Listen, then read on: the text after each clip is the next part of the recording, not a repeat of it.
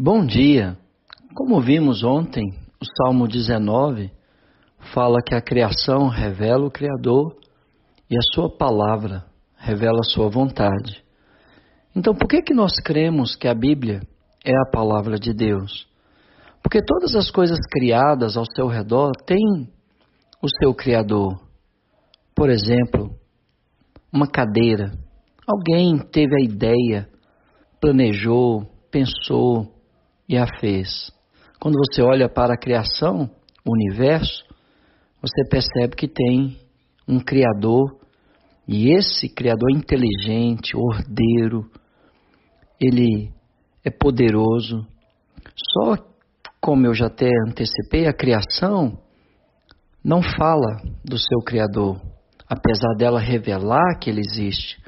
Então eu e você temos a necessidade de uma revelação para conhecermos a vontade desse Criador. E a pergunta que se faz é como teria que ser esta revelação? Primeiro, ela tinha que ser compreensível.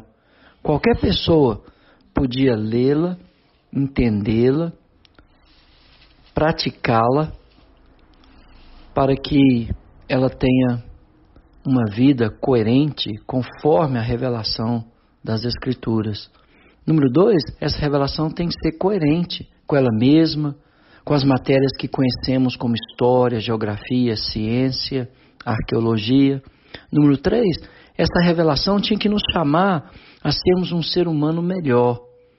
Número quatro, tinha que ser universal, ou seja, para todos os povos. Número cinco, tinha que superar seus inimigos, e, um, e os maiores inimigos de qualquer literatura é o tempo e a negligência. Também pensadores ou críticos ou pesquisadores. Mas também essa revelação tinha que ter uma mensagem que, que fosse atual. Número 7, ela tinha que superar qualquer produção literária. E número 8, tinha que explicar para mim, para você, os nossos maiores anseios. Por que morte, dor, sofrimento? Se essa revelação não passar por esses pontos que eu acabei de citar, não é a palavra de Deus. Mas vamos analisar alguns livros que alegram a autoridade divina. O Alcorão dos muçulmanos, você pode até entendê-lo, mas ele é para um povo específico e não existe nele nenhuma palavra de amor, promove a violência e o ódio. Rejeitado, portanto, porque não cumpre esses princípios que foram pontuados aqui. Os Vedas, o livro dos hindus, ele é contraditório. Ele diz que os pobres são seres inferiores num processo de reencarnação para aprimorar-se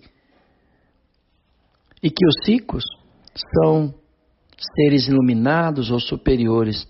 Mas eu te faço uma pergunta: não são os ricos que, na sua maioria, causam a, a maioria das misérias do nosso mundo?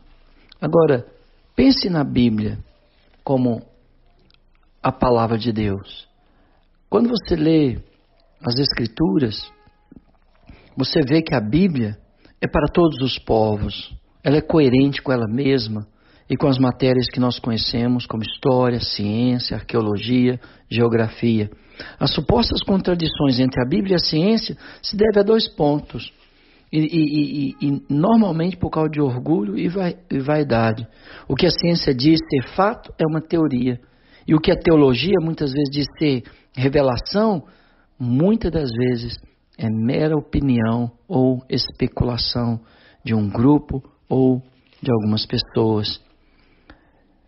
A Bíblia me chama a ser uma pessoa melhor. Ela supera a maioria das literaturas e não só supera as literaturas, mas ela também superou seus maiores inimigos, o tempo a sua última parte, o Novo Testamento, foi escrita dois mil anos atrás. Os achados na caverna de Qumran, no Mar Morto, revela cópias que datam de 300 anos antes de Cristo e comparado com os textos que nós temos, é perfeitamente igual. Também ela superou a negligência da própria cristandade ou da humanidade. Porque poucos gostam de estudar, de ler a palavra de Deus. Ela superou os intelectuais, todos que atentaram contra a autoridade da Bíblia já morreram, mas a palavra de Deus continua. Ela bate qualquer produção literária. Fala sobre o porquê existimos, por que morremos, quem nós somos, para onde vamos, por que morte, por que sofrimento. Ela diz ser a palavra de Deus para nos ensinar a viver uma vida justa, santa e perfeita. E quando você aplica a palavra de Deus na sociedade, na família, na igreja, tudo muda. Porque ela é luz para os nossos caminhos. Que Deus te abençoe.